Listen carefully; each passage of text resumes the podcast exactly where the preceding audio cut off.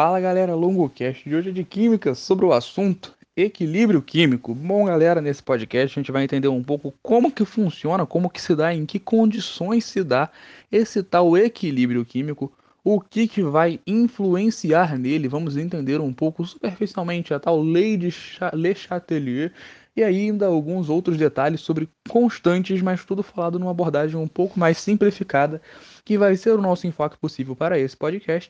E aí a gente vai também estar sempre à disposição caso você queira tirar alguma dúvida posteriormente pelas nossas redes sociais. Lembrando sempre, esse podcast é uma monitoria e não exatamente uma aula. Nós aqui estamos ajudando você que está com uma busca para o vestibular e que aí não está tendo outra possibilidade, o que dar um reforço nos seus estudos. Então, Feitos esses avisos, dados esses recados, vamos entender o que é o equilíbrio químico. Porque o equilíbrio, numa linguagem um pouco mais simplificada, é quando você coloca duas coisas que estão harmonicamente ali é, se dando de forma estática. A gente pensa em equilíbrio como sendo algo estático, de maneira mais simplificada. Por exemplo, uma balança, você coloca um peso de um lado e um outro peso do outro a uma mesma distância, a gente tem que lembrar disso. Lá, podcast de equilíbrio na física nos ajuda a entender isso um pouco melhor. Acontece que a gente apaga essa ideia de equilíbrio como algo estático quando nós pensamos na química. Por quê? E vocês vão entender isso já já. Porque antes da gente falar sobre equilíbrio, a gente tem que entender um conceito sobre velocidade e sentido de redação. Bom, redação? Que reação. Falei redação aqui sem o menor motivo. Reação química vai ser esse processo no qual você tem um reagente se transformando no produto. Agora, essas reações podem se dar tanto no sentido direto quanto no sentido inverso, é claro que se forem reversíveis. Reações irreversíveis acontecem apenas no sentido direto, ou seja, o reagente vai, os reagentes vão formar o produto, os produtos, enquanto no, quando as reações são reversíveis, a gente vai ter a possibilidade do sentido inverso, ou seja, o produto pode se transformar de novo em reagente. Aí, é claro, ele vai deixar de ser produto nesse momento, vai virar o reagente. Mas aí é um papo um pouquinho mais específico. Relaxa, porque nesse caso a gente pensa de maneira simplificada, que a reação reversível vai ser a reação na qual o sentido inverso também está presente. Da mesma forma que o reagente se transforma em produto, o produto também se transforma em reagente. E aí nós podemos observar que esse é um critério, aliás, para ser possível estabelecer o equilíbrio químico. E o equilíbrio químico vai se dar a partir também do conceito de velocidade da reação.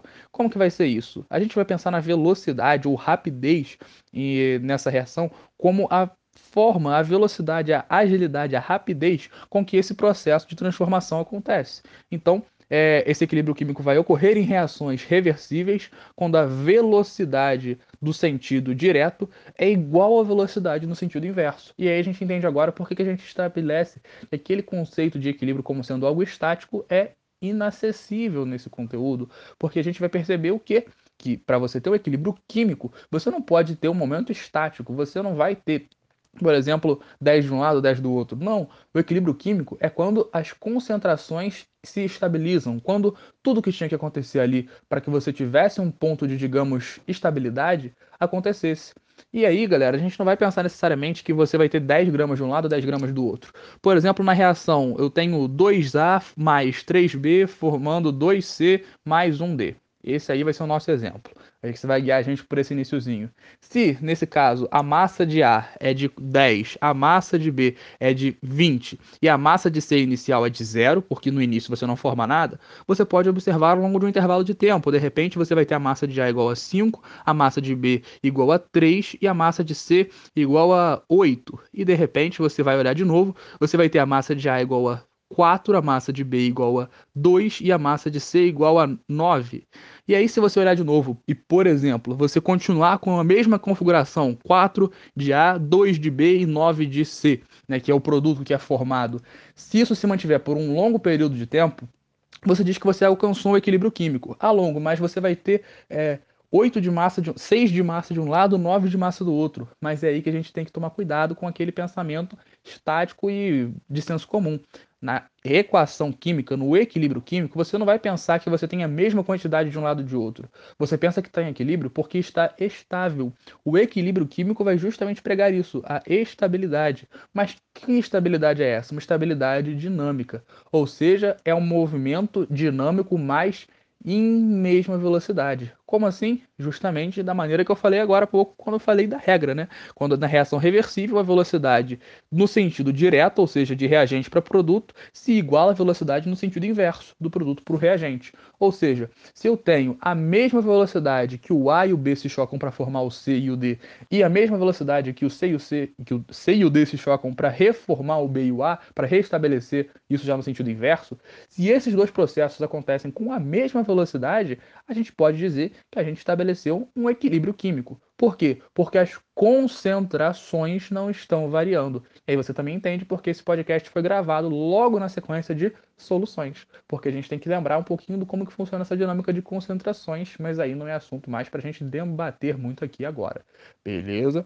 Isso aí você lembra lá em soluções, principalmente em soluções 2, no qual a gente vai falar sobre unidades de concentração. Sobre como que a gente vai mensurar a concentração de soluto em relação à solução outro podcast. Agora a gente já tem que ter esse conhecimento, é claro, quase que um pré-requisito, para a gente entender bem esse equilíbrio químico, que vai ser uma das nossas últimas matérias do ano. Para falar a verdade, é essa. Né? Nesse nosso ano aí de 2020 conturbado do LongoCast, a gente vai falar justamente, encerrando quase química, sobre essa questão do equilíbrio químico, que vai ser o processo no qual a velocidade para um, para ir, é igual a velocidade para voltar. E isso vai configurar o equilíbrio. Os, com, as concentrações permanecem constantes.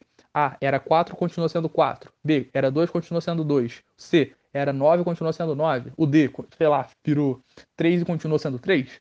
Mantemos aí, nesse caso, um equilíbrio químico. Isso é o equilíbrio, quando a velocidade para ir é igual à velocidade para voltar. Então não aumenta de um lado e nem aumenta do outro. Se eu tivesse uma modificação, aí a gente vai perceber lá na lei de Le Chatelier, que a gente vai falar um pouquinho daqui a pouco.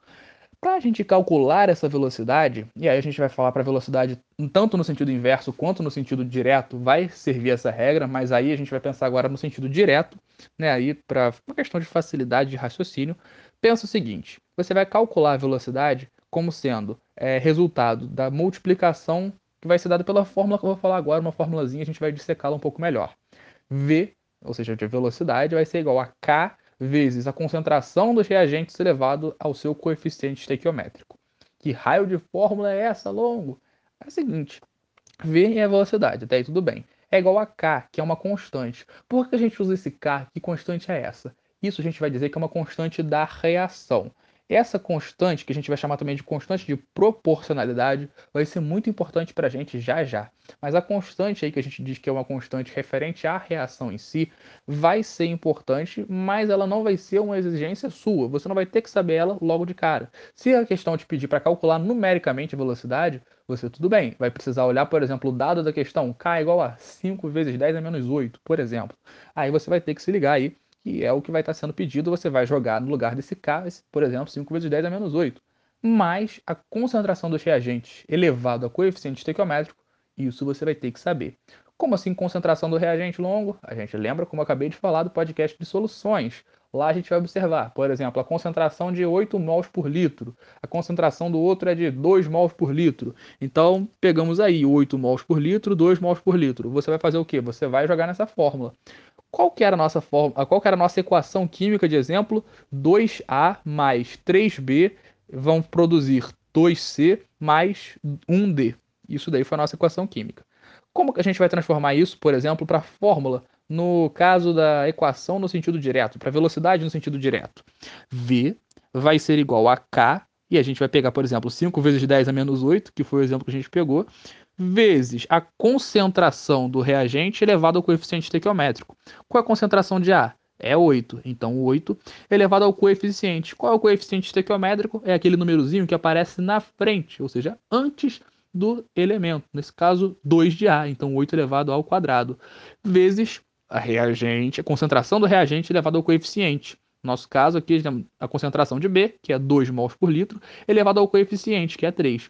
Aí eu não vou fazer esse raio de conta desgramada, porque vai dar uma conta grande pra cacete. Mas aí, se você quiser, tiver curiosidade, você faz, fica muito à vontade aí. Quem sou eu para te impedir de fazer uma conta desgraçada como essa? Fique à vontade, mas eu que não vou fazê-la. Show? O que, que acontece? Assim você calcula a sua velocidade, mas não é tão simples assim quanto parece. Por que, Longo? Porque quando você vai analisar as equações químicas, você tem que tomar muito cuidado, por exemplo, com componentes sólidos, porque um componente sólido não vai participar da expressão. Ué, longo, então, por exemplo, se o B estivesse no estado sólido, eu não colocaria o B na minha fórmula da velocidade? Exatamente isso. Viu só como é que é simples pra caramba? Exatamente isso. Então, por exemplo, A está aquoso, né? Ali, tá quase no estado líquido, está dissolvido em água, está no estado aquoso. O B está sólido. C está aquoso, D está aquoso não vai fazer diferença. A gente está falando dos reagentes. A velocidade vai ser K vezes a concentração dos reagentes elevado ao coeficiente estequiométrico. Aí está multiplicando sucessivamente, como você deve ter percebido. Mas nesse caso, se o B é sólido, o B não vai entrar na sua equação. Então a equação seria K, nesse caso a gente jogou aí um 5 vezes 10 a menos 8, vezes 8, que é a concentração de A, elevado a 2, no caso elevado ao quadrado, que é o seu coeficiente estequiométrico. Então, K constante vezes concentração do reagente elevado ao coeficiente estequiométrico é o que você usa para calcular a velocidade da sua reação.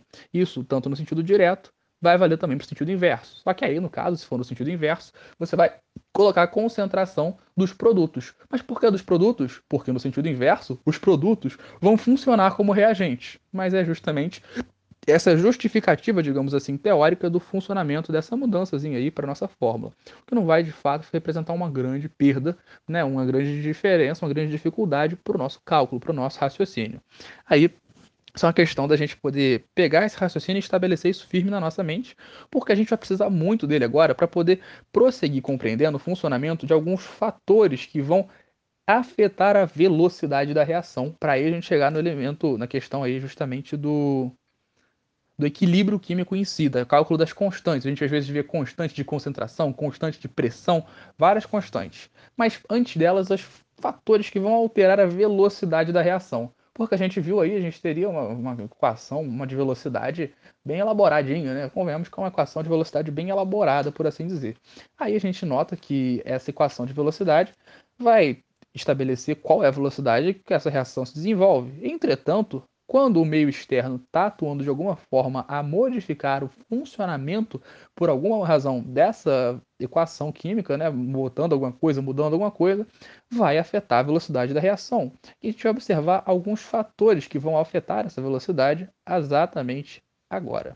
Por exemplo, a superfície de contato. Quanto maior a superfície de contato, mais você vai ter colisões efetivas entre os reagentes, ou seja, maior vai ser a rapidez, a velocidade da reação. Pera, por que isso, Longo? Por que, que você vai estar tá falando um bagulho desse?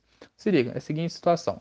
Para você ter uma reação química, as molequinhas, né, as moléculazinhas, as molecuzinhas, as moleculinhas, eu não sei o diminutivo de moléculas, entenda aí, a pequena molécula, a little molécula, como diria né, o menino lá da escola do professor Raimundo, que me fugiu o nome agora, para Serginho Malandro, é, o que acontece? Esse indivíduo lá vai fazer o quê? Essa moléculazinha vai reagir, vai ficar batendo, vai ficar colidindo com outras moléculas e aí vai fazer com que essas substâncias se transformem. Vai ser assim que vai acontecer uma reação química. Entretanto, quando você aumenta o número dessas colisões, essa reação vai se desenvolver de uma forma mais rápida. Se você aumenta a superfície de contato, você está fazendo com que você tenha mais reações, ou melhor, mais colisões, diminuindo o tempo da reação. Ou seja, se diminui o tempo necessário, é porque a velocidade aumentou. Ou seja, você aumenta a superfície de contato, aumenta a quantidade de colisões entre essas moléculas, e aí você vai fazer o quê? Você vai provocar um aumento na velocidade. Longo, para mim isso não fez tanto sentido. Dá outro exemplo. Bile. O que, que a bile vai fazer lá no seu intestino delgado? Saiu agora há pouco tempo, é podcast sobre o sistema digestório a bile vai emulsificar os lipídios, vai fracioná-los em partículas, gotículas menores, para fazer o quê? Permitir um trabalho das enzimas um pouco mais acelerado. Como que isso vai se dar? Graças a esse trabalho da bile.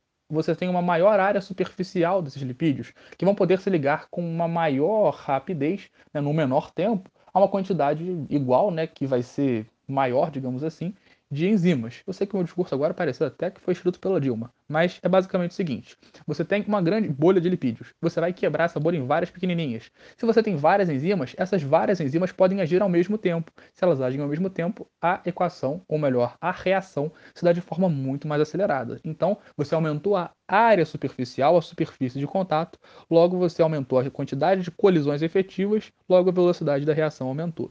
Se a gente for pegar esse raciocínio para a questão de temperatura, lembra, a temperatura mede o grau de agitação das moléculas. Quanto mais agitadas, mais elas estão se movimentando. Quanto mais elas se movimentam, mais elas tendem a colidir entre si. Logo, o aumento da temperatura aumenta o número de colisões efetivas dessas moléculas. Logo, aumenta a velocidade da reação. porque aumentou a energia cinética dessas moléculas. Energia cinética, energia do movimento. Aumenta a energia cinética, aumenta o movimento. Vai bater mais rápido, vai fazer o que? Vai aumentar a velocidade da reação, que vai se processar mais rápido, ou seja, num menor tempo. Quando você observa o aumento da concentração dos reagentes, e atenção, concentração e não aumento da quantidade necessariamente. Por que, eu estou falando isso?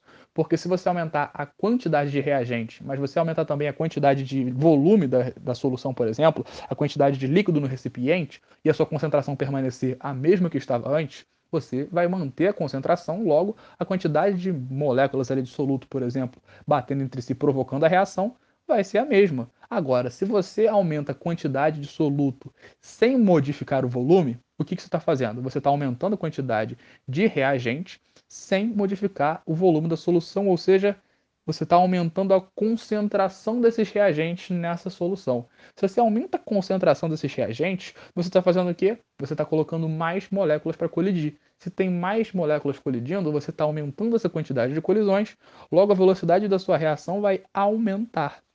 Isso é um fator que afeta aí a velocidade da reação. E a gente também vai observar que, por exemplo, a pressão do reagente pode, observar, pode ser observada como um fator importante, em claro que em sistemas gasosos. A gente percebeu que os sólidos não entram na fórmula da velocidade. Longo, por que, que o sólido não entra na fórmula da velocidade? Eu te digo, porque os sólidos vão ter uma concentração constante. Se liga, você não tem o sólido sendo dissolvido, o sólido não vai aumentar a concentração de sólido. Não, a concentração de sólido é constante. Eu tenho uma bola de granizo, por exemplo.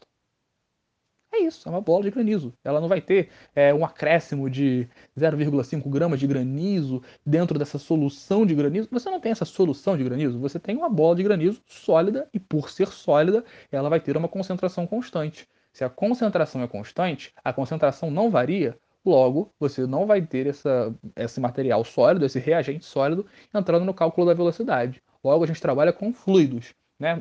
substâncias aquosas, líquidas ou gasosas, fundamentalmente. Estado de vapor, isso tudo está valendo. Só não pode sólido. E aí a gente nota, por exemplo, no caso de sistemas gasosos, que também são fluidos, então pode, né? que se você aumentar a pressão, pensa, se aumentou a pressão, está com mais pressão, as moléculas vão bater com mais intensidade, com mais ali velocidade, digamos assim. Logo, se elas vão ter mais colisões efetivas, você vai ter um aumento da velocidade da reação. Por quê? Porque se você aumenta a pressão, você por consequente, por consequência, aumenta a concentração desse gás, porque ele vai estar tá mais comprimido. Se você aumentou a pressão, ele meio que se comprime. Se ele se comprime, ele vai ter um menor volume para a mesma quantidade de coisa. Ou seja, você teria, por exemplo, é, 10 oxigênios num espaço de 1 litro. Se você diminuiu esse espaço para meio litro, você aumentou a pressão ali, ele contraiu, você vai continuar tendo 10 oxigênios. Foi estúpido esse exemplo de 10 oxigênios, unidade esquisitíssima, mas enfim. Você continua tendo os mesmos 10 oxigênios na metade do volume. Ou seja, eles vão colidir com muito mais agilidade, muito mais rapidez. E a reação vai se processar muito mais rápido, porque essas colisões são assim aumentadas exponencialmente. E aí, por fim, a presença de catalisadores pode aumentar também a velocidade da reação. O que, são catalisadores? São basicamente enzimas. Mas por que isso? Porque os catalisadores vão diminuir a energia de ativação. Ou seja, a esse caso vai ser o único que vai realmente fugir essa questão do número de colisões efetivas, né? porque até então, pressão é porque tem mais colisões entre as moléculas, aumenta a velocidade. No caso da temperatura, mais colisões, maior a velocidade. Superfície de contato, maior, mais colisões, maior a velocidade. Concentração de reagentes, mais colisões, maior a velocidade. No caso do catalisador especificamente, vai fugir essa regra, porque ele vai aumentar a velocidade rea da reação, mas ele vai fazer isso de outra maneira, diminuindo a energia de ativação. O que é energia de ativação? Para eu dar um pulo, eu preciso de, sei lá, 10 calorias. Um chute aleatório, aleatório ao extremo, 10 calorias. Se eu tivesse com uma enzima, o meu pulo poderia ser dado com 3 calorias. Ou seja, com muito menos energia dada pelas calorias, eu posso efetuar a mesma tarefa. Logo, eu vou fazer essa minha tarefa ser efetuada muito mais rapidamente se eu tenho uma enzima, que é um exemplo de catalisador. Logo, com o catalisador, eu diminuo a energia de ativação, a reação vai se processar com mais rapidez. E aí a gente também vai perceber que essas reações nem sempre vão ser feitas em uma única etapa. O que, que você vai ter que observar? Se a reação não for elementar, que elementar a gente chama se a reação que é produzido em uma única etapa, processado em uma única etapa. Se ela é uma reação não elementar, você vai se atentar à chamada etapa lenta. Essa etapa lenta que vai determinar qual vai ser a sua equação de velocidade. Mas vamos, como que eu sei qual é a etapa lenta? Procura o nome Rubin, brincadeira, brincadeira. A etapa lenta vai ser aquela que vai ser indicada pela questão. De que maneira? Desculpa, precisei de uma água, estava gravando, já gravei uns três podcasts hoje. Quando a gente olha para a etapa lenta, a gente está vendo que a velocidade vai ser a menor, digamos assim, do que as demais. A equação vai te indicar, no caso a questão vai te indicar qual das equações dessa reação que está se processando em várias etapas vai ser a etapa mais lenta, porque é a lenta que vai determinar tudo. Pensa, a gente está pensando na velocidade. Para você, você vai trabalhar com várias velocidades diferentes, mas aquela que vai ser determinante, que vai, digamos, diminuir a velocidade final do processo, é a lenta. Você foca na lenta porque é essa que vai determinar para você o que, que você tem que fazer. Então, não se preocupe com isso. Chegou na questão? Tá ali, rápida, rápida, lenta, rápida. Opa, é a terceira que eu vou utilizar para fazer o cálculo da minha velocidade. E aí você faz o cálculo da velocidade, bonitinho, tudo mais, perfeito. Entendemos a questão de velocidade, entendemos tudo isso, tá lindo. Mas ainda não chegamos no tal equilíbrio químico? Como assim? É, a gente chegou assim.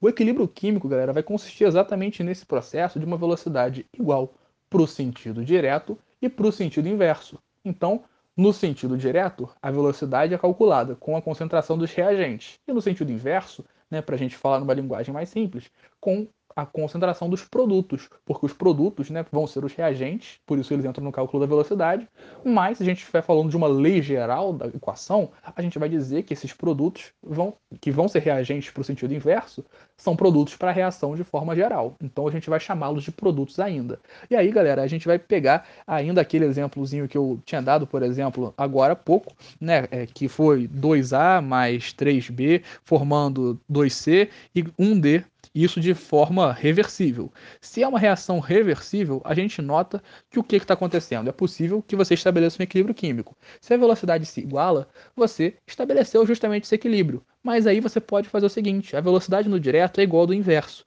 Então você pega o outro corpo da equação e iguala ao primeiro. Como assim? Lembra que K vezes a concentração dos reagentes elevado ao coeficiente estequiométrico era o cálculo da velocidade? Você faz isso para o sentido direto, que é com os reagentes, e para o sentido inverso, que é com o produto. Mas aí você percebe que tem uma coisa muito interessante, que é o K, essa constante. Essa constante que você estabelece aí nesse momento vai ser o quê? Vai ser a constante da reação. Mas essa constante vai ser uma constante para o sentido direto, uma constante diferente, ou seja, um K', por exemplo, para o sentido inverso. Se você resolve colocar e suas equações em função da razão entre esses cais, a razão entre as constantes, você chega à famosa fórmula do equilíbrio.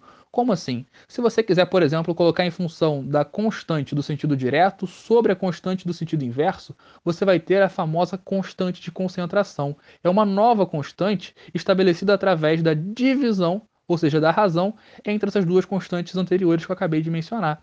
E aí você vai ter produto sobre reagente longo. Por quê? Porque você fez como se fosse uma regra de 3, só que ao contrário. Ao invés de você multiplicar, você passou dividindo. A, esse K, que era o K', que estava do lado do produto, passa dividindo o K do reagente. E, obviamente, os, a concentração dos reagentes elevado ao coeficiente estequiométrico passa dividindo para o produto. Se você estiver anotando o que eu vou falando, vai ser mais fácil de você localizar. Mas basicamente é só anotar essa fórmula final, caso você não tenha anotado nada, porque essa é muito importante. A constante de concentração é dada da seguinte maneira: a concentração dos produtos elevado aos coeficientes estequiométricos dos produtos, lembrando produtos não sólidos, dividido, ou seja, sobre a concentração dos reagentes elevada, é claro, ao coeficiente estequiométrico desses reagentes. Vamos olhar para nosso exemplinho? 2A mais 3B, formando 2C mais 1D. Qual seria a, o KC, a constante de concentração dessa minha equação? Produto vem em cima, então seria a concentração de C elevado a 2, ou seja, elevado ao quadrado, vezes a concentração de D elevado a 1. Ambos são aquosos, eu comentei isso agora há pouco. No caso embaixo, eu falei que o B é sólido, então o B não vai entrar na minha constante. O B não vai entrar no meu cálculo. Então vai ser o que embaixo? A concentração de A, que é o reagente, elevado ao quadrado, que é o seu coeficiente estequiométrico. Viu só como é que é simples? Se a questão, por exemplo, te der qual é a concentração de cada um deles, você simplesmente joga nessa fórmula e mata a questão com toda a tranquilidade possível. Viu como é bonito, como é que é de boa isso daí? Bom, isso daí é uma questão fantástica de fato, mas para uma análise gráfica, você tem que observar a seguinte questão. Na análise gráfica, você toma muito cuidado com isso. Por exemplo, você tem a concentração de um reagente que está vindo lá do alto e ela vai diminuindo conforme o tempo passa. Essa concentração diminui, diminui, diminui, diminui. Depois você tem uma concentração de outro reagente que diminui bastante e depois de um tempo fica estável também. O primeiro reagente diminuiu muito, ficou estável. A concentração de um produto não vai começar de cima, vai começar lá de baixo, porque ela vai aumentando com a relação. Isso é claro, no gráfico, por exemplo, que vai estabelecer a relação entre concentração e o tempo. O gráfico de concentração pelo tempo vai trabalhar dessa forma. A concentração de, dos reagentes vai começar alta e vai diminuir, até chegar num ponto estável, e a concentração do produto vai aumentar até chegar também num ponto estável. Se por algum motivo essas concentrações se cruzarem no meio do caminho, né, tiver um ponto ali de interseção entre essas entre essas concentrações, não se engane. O momento de equilíbrio, né, o tempo de equilíbrio, vai ser o momento no qual todas essas linhas que representam os reagentes estiverem estáveis, ou seja, estiverem perfeitamente paralelas ao eixo X, estiverem horizontais. Quando essas linhas se estabilizarem, você está se representando graficamente que a concentração não está variando. Se a concentração não varia, é porque você atingiu o equilíbrio químico. Olha como é que essa matéria é lindamente linda. Linda, linda, linda de tudo. Linda demais. Linda. Oh, nossa, nossa, linda, linda. Mas aí você também não vai falar só sobre constante de concentração. Mais longo, o que, que vai mudar da constante de concentração? Basicamente, o seu parâmetro.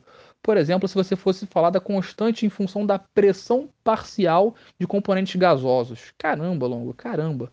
Nesse caso, você vai trabalhar exclusivamente numa fórmula química com componentes gasosos, ou seja, tudo que é aquoso ou que é líquido não vai adiantar. Para você trabalhar com essa pressão parcial de componentes gasosos, você vai mudar essas duas coisas. Nesse caso, só o gás uso serve. E ainda, ao invés de você colocar a concentração dos reagentes e a concentração dos produtos, você vai colocar a pressão parcial dos reagentes e a pressão parcial dos produtos. Lembrando sempre, a constante é produto sobre reagente. Então, constante de pressão vai ser pressão parcial dos produtos, elevada, claro, o coeficiente estequiométrico de cada um deles, dividido pela pressão parcial dos reagentes, dividido pelo coeficiente estequiométrico de cada um deles. Então, isso daí é uma coisa muito importante a se observar, porque isso vai fazer diferença, às vezes, numa questãozinha aí mais específica que você encontre. Não é nem longo, isso vai cair muito improvável, mas vale a pena tomar cuidado, porque nunca se sabe aí o que, que o Enem pode cobrar. E aí a gente vai comentar sobre algumas questões a mais, como é o caso da, é, do princípio de Le Chatelier. O que, que o Le Chatelier vai falar? Ele vai falar sobre o famoso deslocamento do equilíbrio. Quando isso se dá? Quando um sistema em equilíbrio for perturbado, ele vai reagir de forma a anular a perturbação que aconteceu. Ou seja, se você, por exemplo, aumentar ou diminuir a concentração de algum componente, você vai ter um deslocamento desse equilíbrio no sentido, por exemplo, do consumo desse reagente que você, por exemplo, colocou. Se você colocou mais reagente, você vai deslocar o seu equilíbrio no sentido de formação do produto. Como assim no sentido de formação do produto? Pensa, se eu tenho mais reagente reagindo, eu vou formar uma quantidade maior de produto. Então, se eu estava em equilíbrio, o meu equilíbrio é deslocado no sentido de formar mais produto. Por quê? Porque eu tenho mais reagente à disposição. Então, esse é o raciocínio. Sempre que eu acrescento reagente, eu formo mais produto. Então, o meu equilíbrio se desloca no sentido desse produto.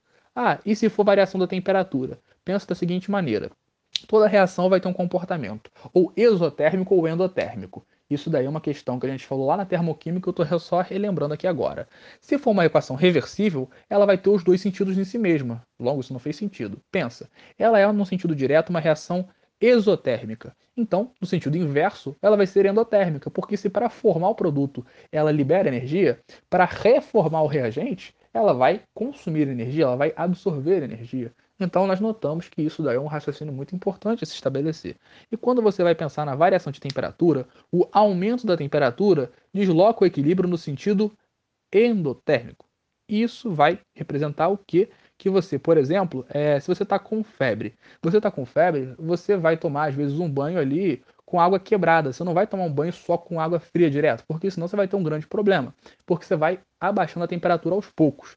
Nesse caso, você está deslocando o equilíbrio térmico do seu corpo para tentar abaixar um pouco a sua temperatura. Então, essa água quebrada que a gente fala é uma água um pouco mais morna, então você não vai estabelecer que vai ser só com água fria, mas pensa sempre da seguinte maneira: é, quando você vai ter uma variação de temperatura, por exemplo, de aumentar a temperatura, você desloca o sentido da equação no sentido endotérmico. Você aumenta a temperatura, ela vai ter a tendência de consumir energia. E vice-versa, abaixa a temperatura no sentido exotérmico.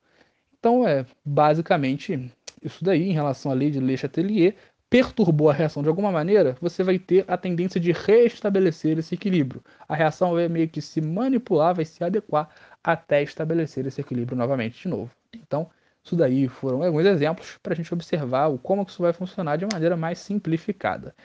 Então, galera, basicamente, quando a gente fala sobre equilíbrio químico, a gente também pode estabelecer questões referentes a grau de ionização, é, ionização da água, é, questão de pH, constante de hidrólise, tudo isso é possível se estabelecer. Mas a gente não vai fazer isso hoje por uma questão de tempo, até porque merece um podcast de meia hora, pelo menos, só para falar disso tudo. E aí a gente espera você nesse próximo podcast, talvez Equilíbrio Químico Parte 2, ou a gente chame de outra forma para poder diferenciar um pouquinho, mas a gente conclui esse raciocínio na hora certa. Mais, o nosso muito obrigado para você que ficou até aqui. Esperamos que você tenha gostado. E se ficou com alguma dúvida, é só entrar em contato pelas nossas redes sociais que vamos ter o maior prazer em ajudar.